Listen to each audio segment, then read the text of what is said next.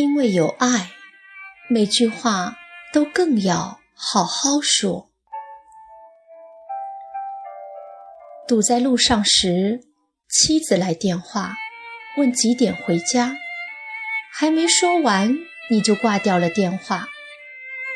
周末想睡个懒觉，孩子却嚷嚷着要去动物园，烦躁起来吼了几句。父亲碰倒了花瓶，你一边收拾一边埋怨他怎么那么不小心。假如时间在这一刻定格，让你感受一下妻子、孩子和父亲的心情，会怎样？这绝非有意的伤害，但即便只是无心的过失，也着实。让人黯然。有心理学家认为，人类经验的核心是个体分离带来的存在性焦虑，而建立亲密关系正是为了应对这种基本感受。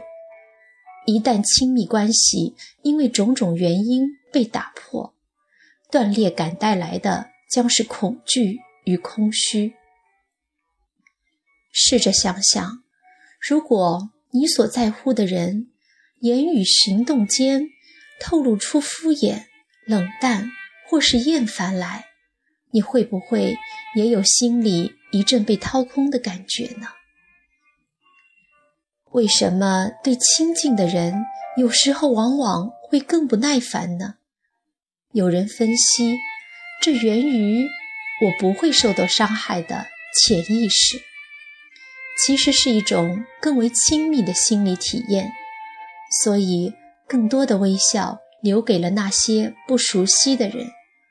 就像那句流传很广的歌词：“得不到的永远在骚动，被偏爱的都有恃无恐。”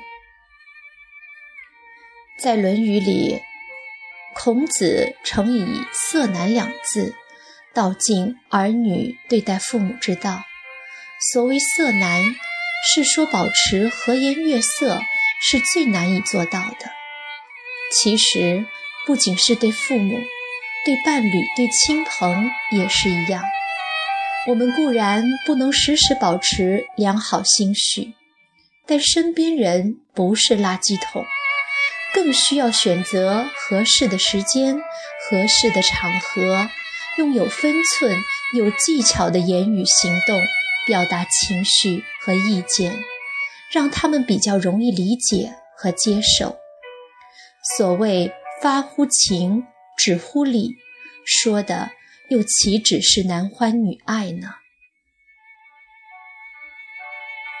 每年在西方的父亲节、母亲节时，很多人都晒出与父亲与母亲的合影，却也迎来不少的揶揄。你在朋友圈这么孝顺，你的爸爸妈妈知道吗？传统上认为中国人不擅长表达感情，一句“我爱你”都难以启齿，要给一个亲吻、一个拥抱时，更是连手脚都不知道往哪儿放。其实，亲密关系也需要靠培养、靠经营。少些无心恶语很重要，多些甜言蜜语却也不妨碍。有目送，有背影，也可以让爱看得见，即便会有些煽情。城市之中不断流动的陌生人社会，让我们的人生机会增多，却也让我们生活中的亲密关系。愈发的收缩。有人曾以一个普通白领为例计算，再活三十年，陪父母的时间也只有一个月。而对于儿女，一句“缘分就是今生今世”，不断的在目送他的背影渐行渐远，不少人感同身受。亲密关系弥足珍贵，可却也难免与身边的人更多撕扯，以你的压力与焦虑来向他们传递消极情绪、负面能量。色难，真的有点难。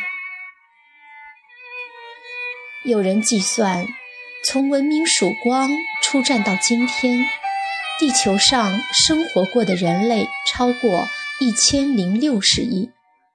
而关于社交的邓巴数字显示，人类社交人数上限为一百五十人，深入交往的则仅为二十人左右。世界那么大，也那么小，怎能不相待以温柔呢？所以，因为有爱，每句话都更要。好好说。